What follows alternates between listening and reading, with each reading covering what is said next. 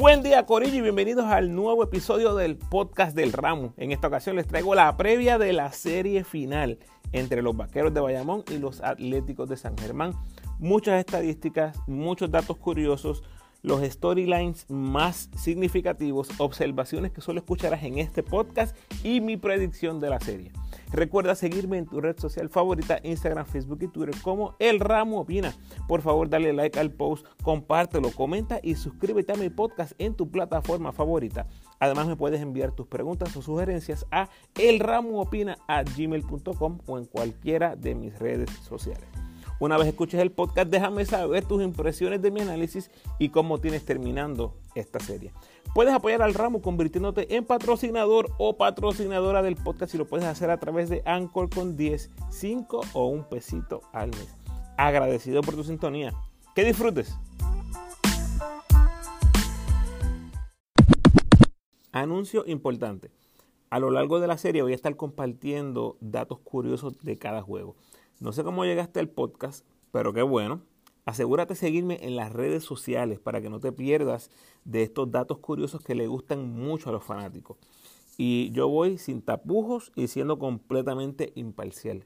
Me gusta compartir data de ambos equipos por igual y sé que te va a gustar. Obviamente te van a gustar un poquito más si tu equipo está ganando la serie. bueno, ¿qué clase de temporada? ¿Qué clase de playoff con todas las barreras que hemos tenido y qué clase de final nos espera. Bayamón contra San Germán. Esta es la previa del ramo grabando miércoles 3 de agosto. Bayamón llega a la final después de barrer en cuatro juegos a los Piratas en cuartos de final y también barrer a los Leones en cuatro juegos en la semifinal. Por lo tanto, llegan a la final con marca invicta de 8 y 0. Tienen récord combinado de 31 y 9, el mejor récord en la liga, que eso es 19 y 1 en el rancho, 12 y 8 en la calle, mejor récord de local y de visitante esta temporada. Obviamente no han perdido ni en el rancho ni en la carretera en los playoffs. Así que Bayamón comienza la serie en casa donde no pierden desde el 14 de mayo. Esa única derrota de los Vaqueros fue ante los Capitanes y ya sabemos qué le pasó a los Capitanes del 2022. Otro dato curioso es que Bayamón es el único equipo esta temporada que no ha perdido juegos consecutivos. Y ya vimos que San Germán le ganó tres corridos a Santurce y cuatro corridos a Arecibo. Sus peores rachas, o sea, de cangrejeros y de capitanes, fueron las peores rachas de toda la temporada. Ya mismo voy con San Germán. En la temporada regular, los vaqueros terminaron terceros en eficiencia ofensiva y segundos en eficiencia defensiva. Pero en la postemporada, que es donde se separan los niños de los hombres, Bayamón está primero en eficiencia ofensiva y primero en eficiencia defensiva. Y por un margen abultado, debo añadir. Todos los detalles de la eficiencia de los equipos en los playoffs los puedes conseguir en mis redes sociales. Todo lo que hablamos a lo largo del season, ahora estamos viendo los frutos para los vaqueros y sus seguidores. Y estamos viendo la evidencia claramente para todos los que odian a los vaqueros, que según me indican, Puerto Rico completo está en contra de los vaqueros. Vuelvo a esto cuando hable del pronóstico. San Germán llega con marca de 26 y 17, 18 y 3 en casa, tercer mejor récord detrás de los capitanes que tuvieron 19 y 3. Esta temporada, dos de esas tres derrotas fueron a manos de los Atléticos y fueron espectaculares, debo añadir. Y hablando de victorias en la calle, San Germán llega con marca de 8 y 14 en la carretera, pero 3 y 3 en los playoffs demostrando que pueden ganar en los escenarios más grandes de la isla. Derrotaron a los cangrejeros 4 a 2, sacando literalmente del equipo a Scal Lavisier, quien no pudo hacer nada con Holly Jefferson, y después le dan prácticamente una barrida a los capitanes 4 y 1. Se fue en 5, pero se sintió como una barrida. Y tomen nota, San Germán llega a la final con marca de 8 y 3, pero dos de esas derrotas fueron en tiempo extra. ¿Qué quiero decir con esto? San Germán fácilmente pudo haber llegado con marca de 8 y 1 a la final para enfrentar a unos vaqueros con 8 y 0. ¡Wow! en los playoffs marchan terceros en eficiencia ofensiva detrás de los cariduros por una décima de diferencia y están segundos en eficiencia defensiva detrás de Bayamón. De nuevo, todos los detalles de esos numeritos en mis redes sociales.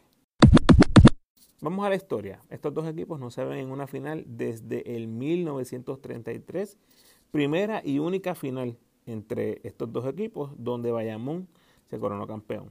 Pero la historia de ambas franquicias es una rica en campeonatos. Están primero y segundo en campeonatos en la historia del BCN. Bayamón, 15 campeonatos, la franquicia más ganadora en la historia del BCN, obviamente buscando el 16 para separarse un poco de San Germán y Ponce que le siguen con 14.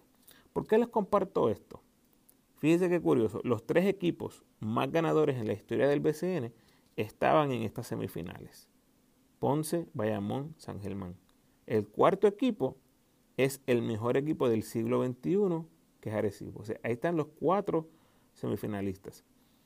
O sea, Bayamón en la cima con 15 y los restantes apuntando a Bayamón. ¿Qué hacen los vaqueros? Frenan en la semifinal a Ponce, que quería empatar con ellos, obviamente, y ahora tiene otra oportunidad de dejar en el terreno a uno de los pretendientes a la cima, los Atléticos. Obviamente no tuvimos la final esperada entre Arecibo y Bayamón por segunda temporada consecutiva, así que eso se convierte ahora en una historia para el año que viene. San Germán, de todos es conocido a estas alturas que no gana un campeonato desde el 1997, año en el cual Eddie Casiano, jugador se puso las botas y destrozó a todo el que le pasó por el frente, teniendo una de las temporadas más dominantes que yo, el ramo, he visto en la historia de la liga. Dicho sea de paso, los invito a escuchar el episodio 28 del podcast donde repaso las temporadas más dominantes que he visto en el BCN junto a Paco de los Clecas del Deporte. Uno de esos episodios que nunca muere y les garantizo, especialmente a los fanáticos atléticos, que se van a gozar esa lista, se van a gozar ese episodio. Hablemos del factor suerte. Yo sé que no nos gusta hablar de esto, pero hay que hablarlo. El factor suerte siempre va a decir presente no solo en el básquet, sino en todos los deportes. Bayamón enfrentó a los Piratas sin Wheeler, con dos refuerzos totalmente nuevos que no conocen nada de la liga. Y esos cuatro juegos de Gary en conjunto o en combinación han sido lo peor que hemos visto de Gary en su carrera en el BCN. ¿Que Bayamón tuvo que ver? Pues claro. Pero Gary no venía jugando así de mal en la temporada. Y me parece que la salida de los refuerzos, más la salida de Wheeler, puso una carga adicional sobre Gary. Anyway, hablamos de los Piratas en su episodio de cierre. El factor suerte para los vaqueros de nuevo dice presente ante Ponce. Carlos Rivera no hace su aparición después de una buena serie de cuartos de final. Ponce se despide de Yomar Cruz y encima se lesiona Mike Rosario. Esos tres, Yomar, 42% en triples en la temporada regular. Rivera, 45% en triples en cuartos. Mike Rosario, 43% en triples. Estaba lanzando en los playoffs antes de lesionarse. Esos tres son gran parte de la ofensiva tres puntista de este equipo. Así que Ponce se queda sin pistoleros. Y entonces esa avalancha defensiva sobre Yerreel y los refuerzos es mucho más eficiente. Y los números de esos tres, Yerreel, Nun y Oliver, en esa serie semifinal estuvieron muy por debajo de lo acostumbrado. Y por favor, no escuchen algo que no estoy diciendo. Ya van dos o tres que me comentan en las redes y me argumentan que estoy diciendo algo que obviamente no estoy diciendo, que están interpretando algo incorrecto. No estoy diciendo que Bayamón perdía esas series si los piratas tenían a Wheeler o los leones a Carlos, etcétera, etcétera. No estoy diciendo eso. Ni siquiera estoy diciendo que esos equipos hubieran ganado uno o dos juegos. Estoy diciendo que Bayamón no enfrentó estos equipos en su máximo potencial por el factor suerte, que como ya dije es parte de los deportes. El factor suerte más marcado en la corrida de San Germán es el ONU, indudablemente. A Santurce le dieron pasta y queso contra el equipo completo, y es cierto que Diallo fue una máquina en Santurce, pero en San Germán ningún cangrejero fue efectivo.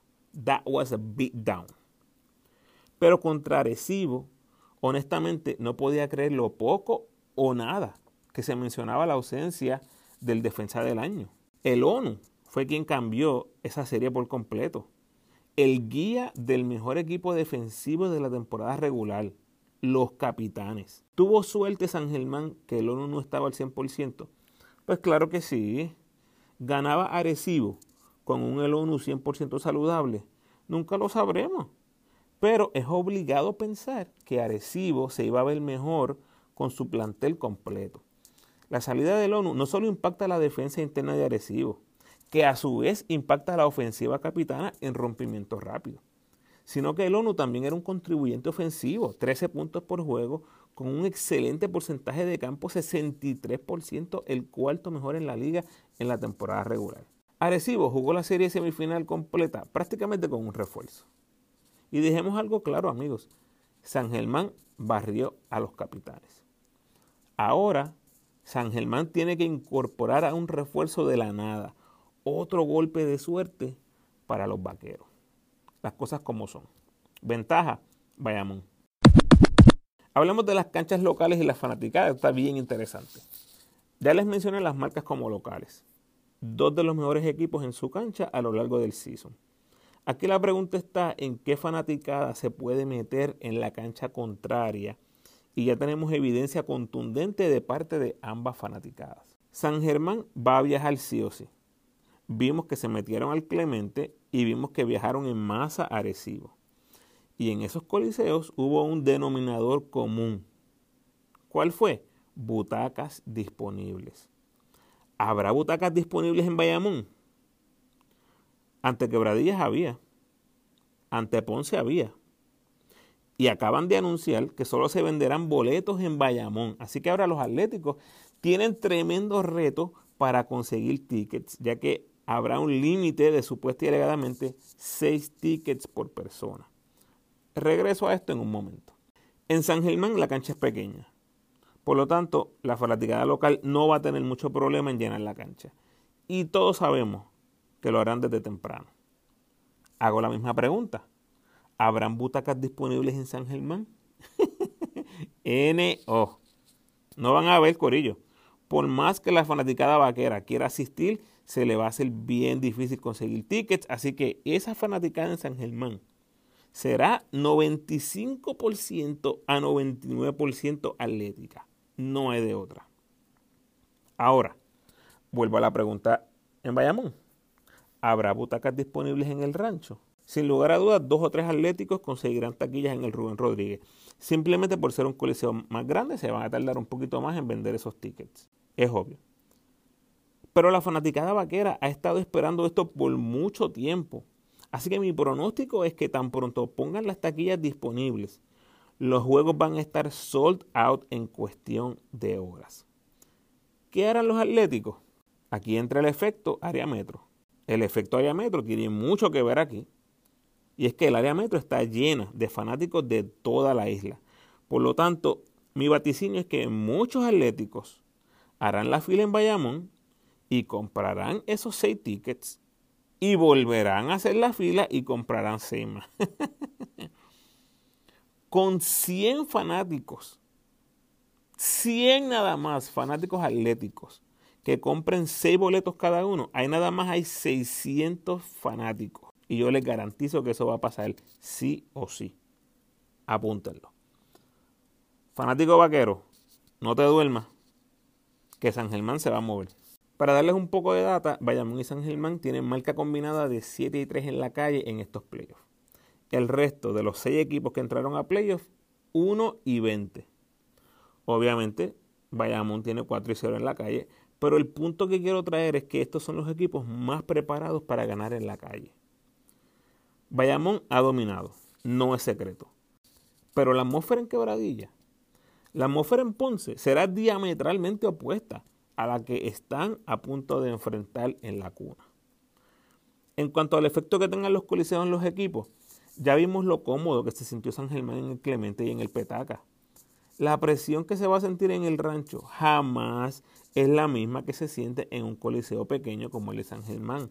Duélale a quien le duela, esa es la realidad. La ventaja mayor en la cancha local es de San Germán. Déjame hacer un paréntesis del análisis para traerle algunos datos curiosos. Y es que les tengo una pregunta. Si San Germán gana, ¿a quién le va a pedir la camisa Moni Rodríguez? Ya vimos que le pidió la camisa a Barea cuando lo eliminó.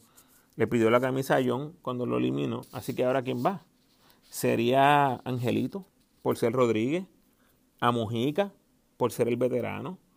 ¿O se la pedirá el cubano? Porque Angelito y Mojica no se la dan. Yo asumo que sería Mojica. Y si Mojica le sigue el jueguito, se sacan la foto Mojica haciendo el gesto del money y Money haciendo la escopeta de Mojica. El título del post, Mo Money. Diadre. Qué fácil se las pongo a los content creators del BCN. de nada, Corillo. Bueno, hablando un poco más en serio, aunque no tanto, tal vez. Me encantaría ver una gráfica del BCN mostrando los puntos en transición de Moni Rodríguez en estos playoffs. ¿Por qué? Sé que voy a sonar extremista, medio loco, pero, Corillo, ¿será posible que esa serie de atléticos y capitanes fue decidida por un Belagüira? Mira, una de las cosas más detestables en el básquet callejero es cuando estás en ofensiva y viene un jugador, se te escapa. Nosotros le llamamos Belagüira y no es con buen tono que se dicen estas cosas en la calle. Moni se fue velando Guira en múltiples ocasiones. Los capitanes lo vieron, hablaron Basofia, lo amenazaron, le dijeron Belagüira, le dijeron Sherry Picker y sabrá Dios qué más le dijeron. ¿Y saben qué? Lo siguió haciendo toda la serie. Y eso no solo puso en ritmo a Moni, le dio puntos fáciles a los atléticos y desmoralizó a los capitanes. Lo vi Corillo y sé que algunos de ustedes lo vieron también. Así que, hmm, ¿será posible que esa serie de atléticos y capitanes fue decidida por un Balagüira? Hmm. A lo que voy con esto. No es lo mucho que diga Bayamón, es que hagan algo al respecto y no permitan esos canastos fáciles de transición, especialmente de Moni Rodríguez. Ahora cada vez que vean a Moni irse a ver al Guira, se van a acordar del ramo. Y van a decir, contra, esto era lo que estaba hablando el ramo. ¿Será que es un jueguito que se decide por dos puntos, cuatro puntos, seis puntitos? Porque Moni se fue a ver al Guira. Hmm. Vamos a ver qué pasa. Otro punto curioso y hasta cierto punto lamentable. Corillo de Twitter tal vez entiendan esto un poquito más. Por favor, vayamos. ¿Cómo es posible que la cuenta oficial de los vaqueros, arroba vaquerosbcn, esté inactiva desde diciembre del 2021? Yo sé que está la otra cuenta, arroba vaquerosbayamón, a.k.a. no somos la cuenta oficial y no queremos serlo. sé que esa cuenta está activa, pero si el equipo con más campeonatos en la historia del BCN, por ahora, no va a tener corriendo su cuenta de Twitter, por favor, ciérrenla.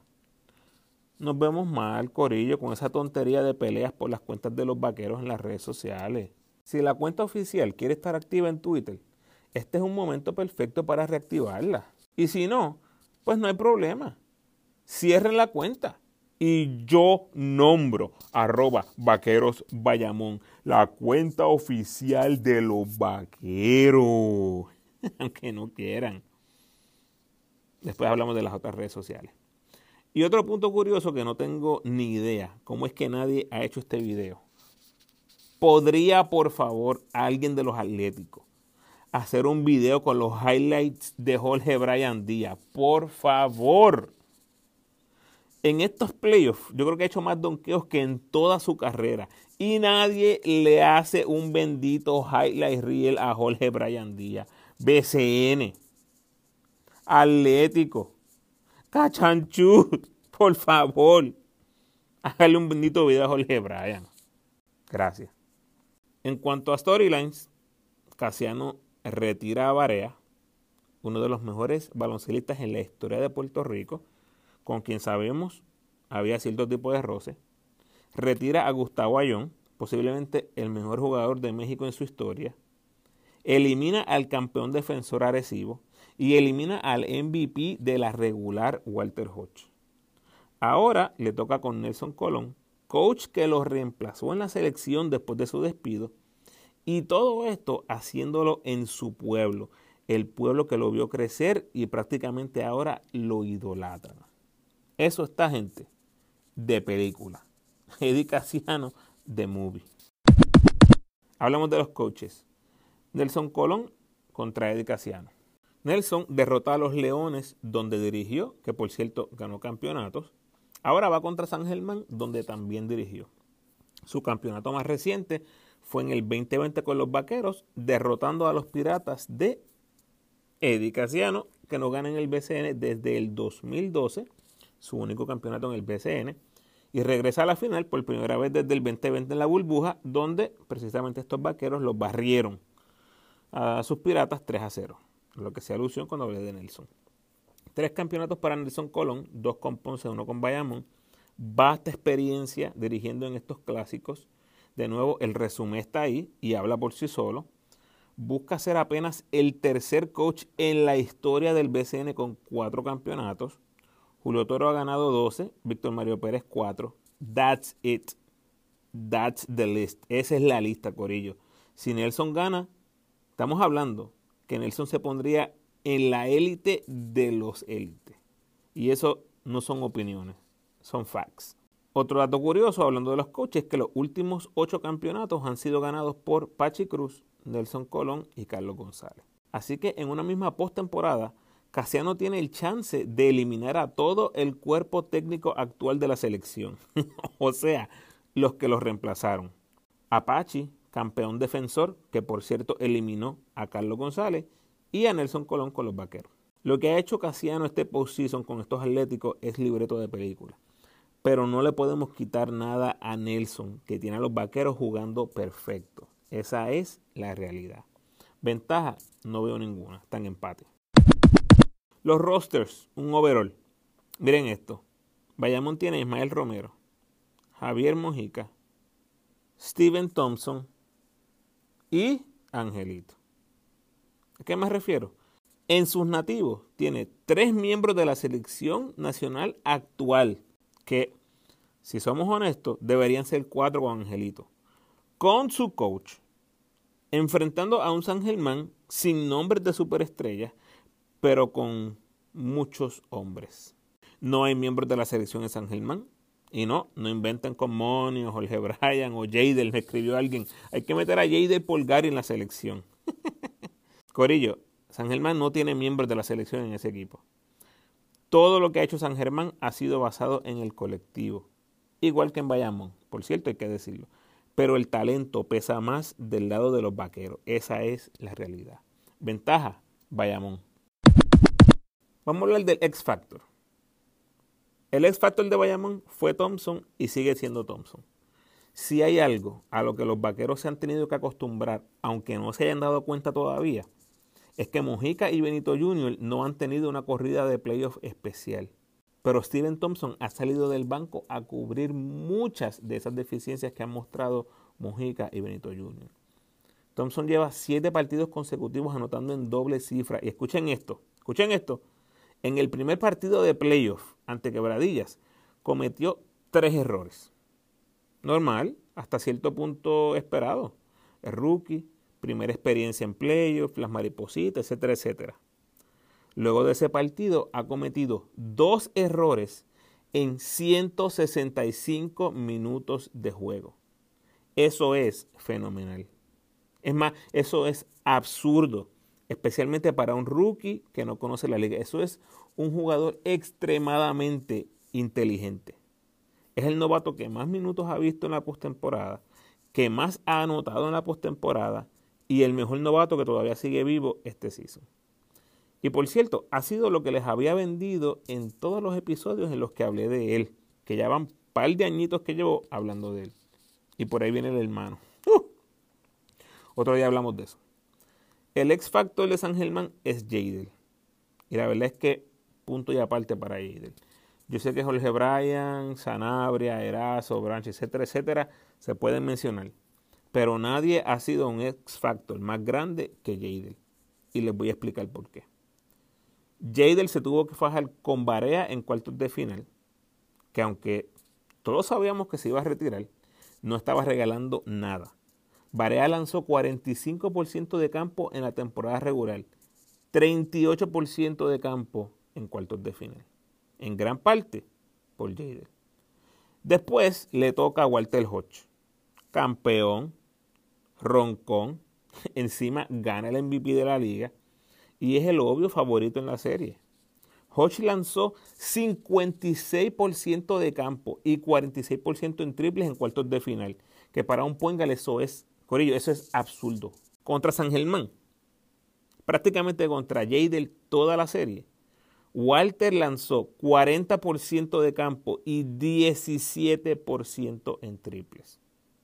Lo que todo el mundo habló durante la serie, ahí lo tienen en números. Sencillo para que lo podamos digerir con facilidad. Ahora le toca con Angelito, quien no necesita introducción. si Jadel tiene el mismo efecto en Angelito, oh, oh, watch out atléticos, que esto se va a poner bueno, bueno, bueno.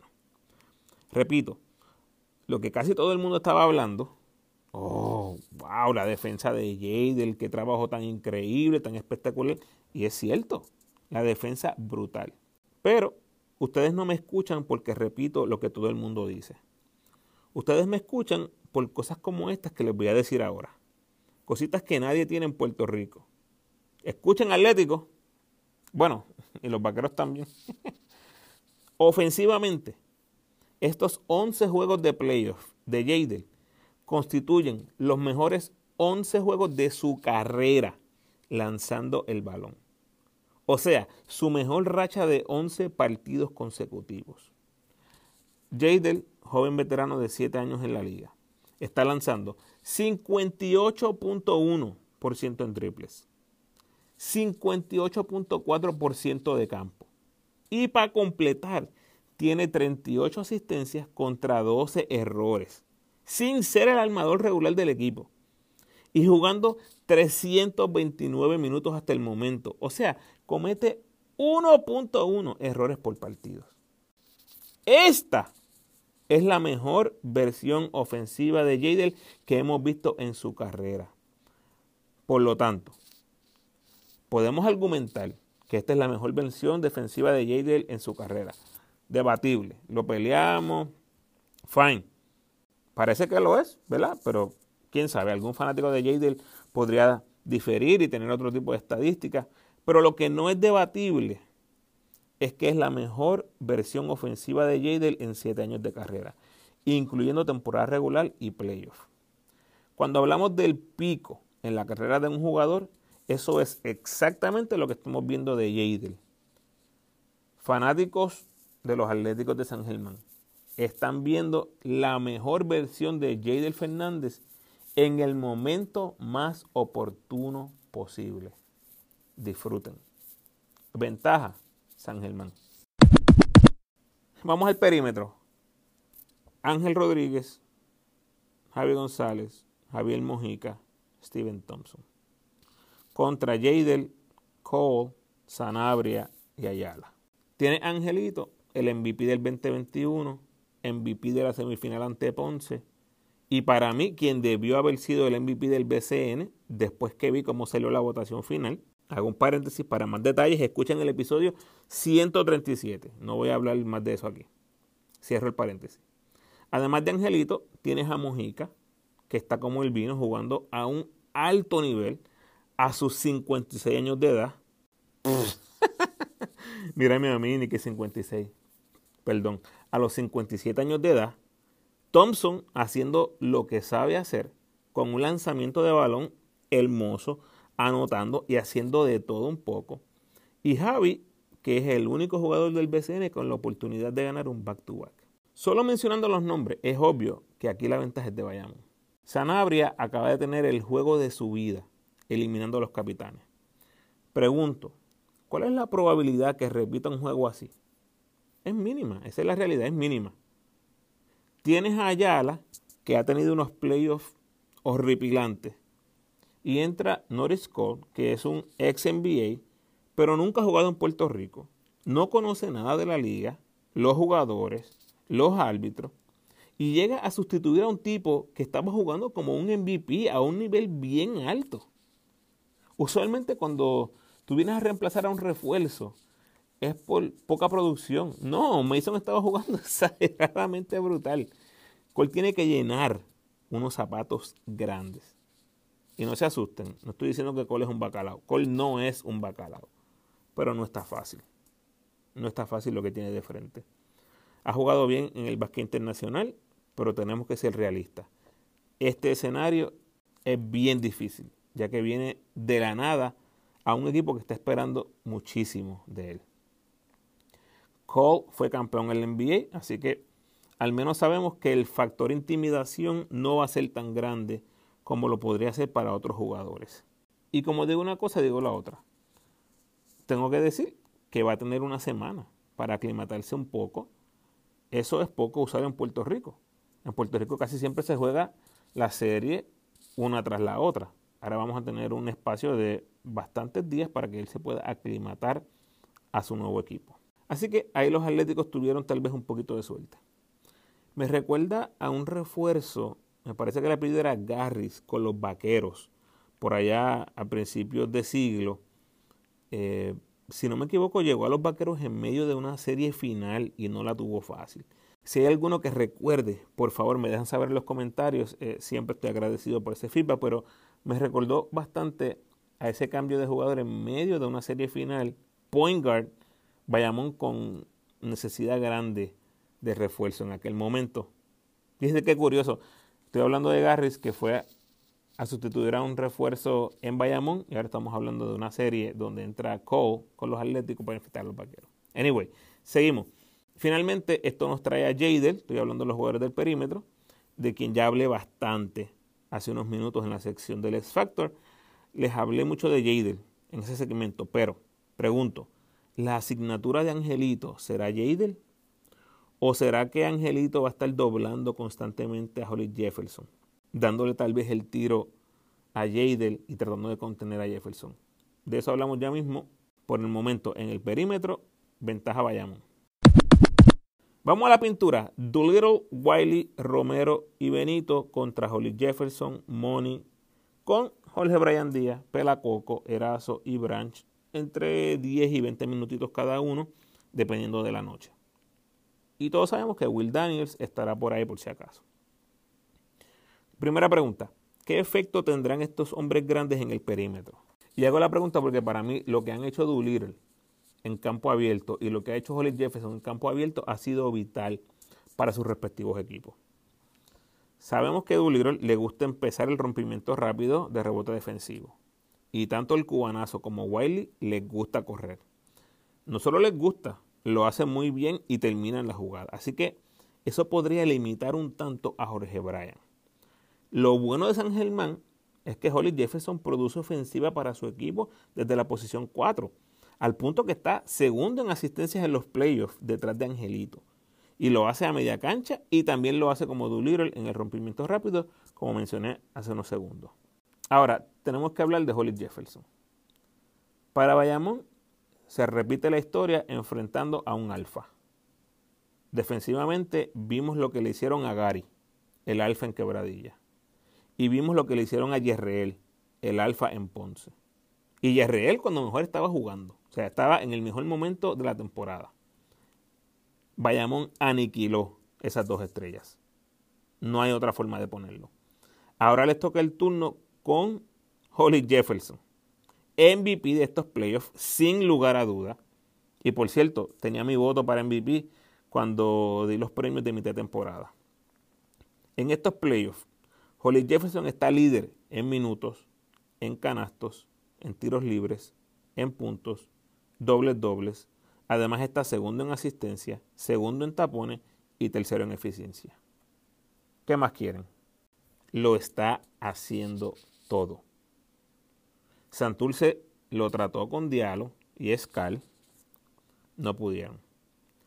Arecibo trató con lo que tenía. Ayón, el ONU en lo que pudo. Collier, Willy. No pudieron.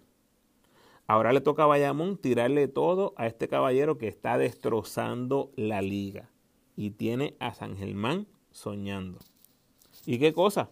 Un zurdo guiando a su equipo al campeonato 25 años después de que un zurdo mágico guiara a los Atléticos al campeonato. Mencioné hace un rato que se repite la historia para los vaqueros, pero esta vez el alfa es un hombre grande. Así que hay que ver si los vaqueros responden a la prueba que tienen de frente. Los pequeños lo hicieron contra Gary y lo hicieron contra Yerreel. Y ahora hay que ver si los grandes logran contener a Holly Jefferson. La diferencia con esos otros equipos que se midieron a San Germán es que la agilidad y atleticismo de los hombres grandes no se compara jamás y nunca con la de Bayamón. Los hombres grandes de Bayamón, al menos en agilidad, son muy superiores a lo que ha visto Holly Jefferson hasta el momento. Y al menos en el papel deben hacer mejor cobertura sobre el refuerzo atlético. Si bien es cierto que Bayamón ha hecho trizas a los cinco refuerzos que han enfrentado en la postemporada, no han enfrentado nada remotamente cerca a Jefferson. Jefferson es un all-around player que los va a atacar de una y mil maneras. Todavía Bayamón no ha visto un jugador así. Eso también es un hecho, no una opinión. Bayamón le va a tirar con todo. Doolittle, Wiley, Romero, Quascut, Benito, Thompson, todos le van a tirar. Aquí la pregunta es, ¿lo doblarán para empezar la serie, obligando a otro jugador a crear ofensiva, o se irán uno contra uno? Yo creo que Holly Jefferson hará lo suyo con o sin marcación doble, ya que ha probado ser un gran pasador. Y Bayamón creo que se irá hombre a hombre para empezar, ver cómo les va, pero si no logran contenerlo, vamos a ver el doble team sí o sí. No puedes darte el lujo de dejar que un jugador así te destroce como lo ha hecho con los dos equipos anteriores. Si eventualmente se recurre al double team y Jorge Brian Díaz y Branch siguen cumpliendo a cabalidad sus roles, esas podrían ser buenas noticias para San Germán. no puedo esperar ese primer juego, pero por ahora, en la pintura, ventaja Atlético. Finalmente llegamos al pronóstico. Esto es lo mejor que tienen los análisis. Hay que tirarse al charco por ello. Día ganar a los vaqueros en cuartos y semis, así que por ahí vamos bien. Pero día perder a los Atléticos contra Santurce y contra Arecibo. Así que por ahí tenemos otra línea de pronósticos y otro storyline con mis efusivos seguidores de San Germán, que ya la mayoría entendieron que lo de Javier Torres fue un chiste, Corillo. y fue un buen chiste, by the way.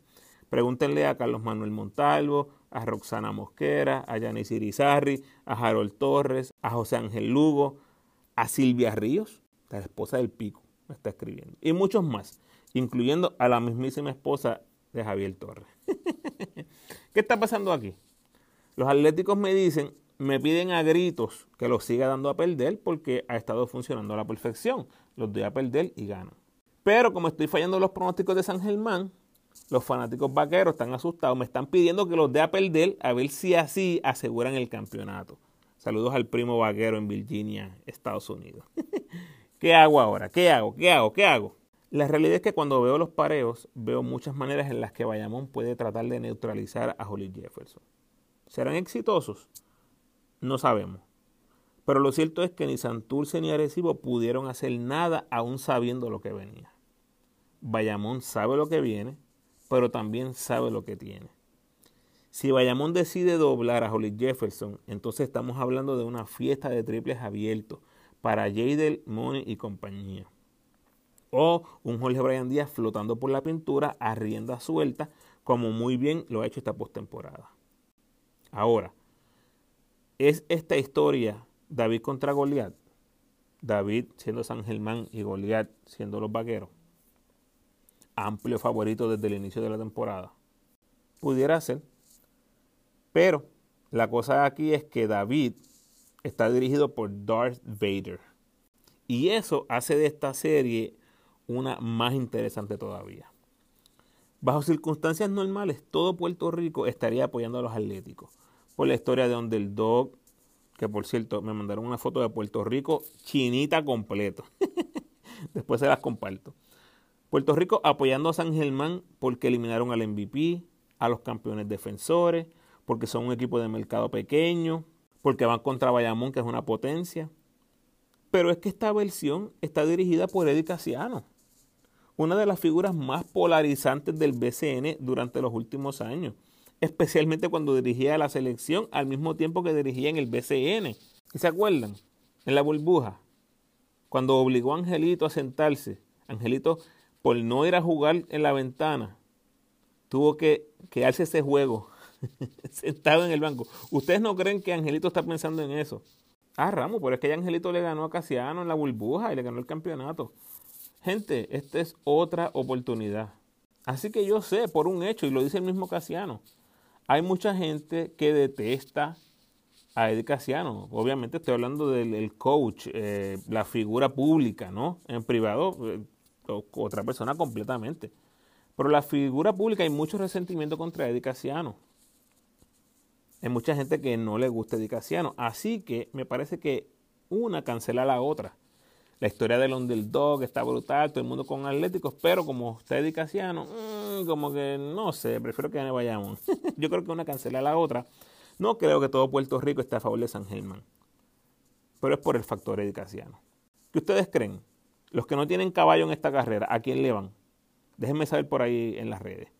Hablando de redes, de nuevo, pendientes a mis stories que voy a estar compartiendo cositas chéveres antes, durante y después de cada juego. Vuelvo al pronóstico. Tal vez la pregunta aquí es, ¿debemos considerar a los atléticos como un David o esto es una lucha entre iguales, entre dos gigantes? El hecho que San Germán ya tumbó a Santulce, un gigante, y ya tumbó a Arecibo, que son dos gigantes. Sorry, Corillo, pero aquí no aplica esa analogía de David y Goliat. Esto es un choque entre gigantes. ¿San Germán tiene lo suficiente para ganar la serie? Pues claro que sí. No debe haber nadie que dude en estos momentos. Los mismos jugadores preguntan en las redes sociales, ¿todavía dudan? Yo, el ramo, yo no lo dudo. Lo único que tiene que hacer San Germán es defender la cuna donde tienen 16 victorias al hilo y llevarse una victoria en la calle. Por cierto, ¿saben cuál fue la última derrota de San Germán en su cancha? Fue el 1 de mayo contra los vaqueros de Bayamón. Obviamente. Esa, algunos de ustedes no la sabían. La historia reciente me dice que San Germán defenderá la cuna con uñas y dientes y que van a ir al Coliseo Grande a robarse un juego, tal y como pasó, repito, en el Clemente y en el Petaca. San Germán está en la zona, como dicen. Están inspirados. Le pueden tirar a los Warriors de Golden State ahora mismo y se la creen que les van a ganar. La historia es verdaderamente electrificante. ¿Sería sorpresa si San Germán gana? Claro que no. Predije una serie antiagresiva de siete juegos, obviamente mostrando un gran respeto a los atléticos. Ya hemos visto la fórmula de San Germán. Defienden la casa, se roban una afuera. Y la hemos visto dos veces. Nadie se puede sorprender si gana San Germán, por más underdog que los quieran poner. En mi caso, entiendo que Bayamón debe ganar esta serie, simplemente porque tienen el mejor equipo. Nunca hemos tenido un campeón invicto en el BCN, así que Bayamón busca hacer historia por ese lado también. Pero tranquilos que no puedo pronosticar una barrida jamás y nunca. Bayamón en 7, Angelito en VP. Los leo en las redes. Gracias por sintonizar, Corillo. Por favor, ayúdame compartiendo este episodio en tus redes sociales y con todos los fanáticos de los vaqueros, los atléticos y todos los fans del BCN que conozcas. Ya viene por ahí la próxima ventana FIBA y el AmeriCop, así que estaré cubriendo esos compromisos de la selección en mis redes. Luego de finalizados los compromisos, entonces empezaré a grabar los episodios de cierre de cada equipo eliminado hasta el momento en el orden en que fueron eliminados. Eso va a estar corriendo poco a poco durante los próximos meses. Lo bueno, lo malo y el futuro de cada equipo del BCN se los prometí y no les voy a fallar. En mis episodios más recientes, obviamente está el análisis de la pasada ventana FIBA, donde dividimos con USA y México, eso está en el episodio 138, y también se pueden dar la vuelta por el episodio 137 donde les comparto la balota del ramo con los valores del BCN para la temporada 2022. Todavía el BCN queda por anunciar el equipo estrella, así que puedes escuchar cuál es mi equipo en ese episodio 137. Como siempre, te invito a que te suscribas al podcast, déjame tu mejor review por favor y sígueme en tu red social favorita, Facebook, Instagram o Twitter. De nuevo, agradecido por tu sintonía.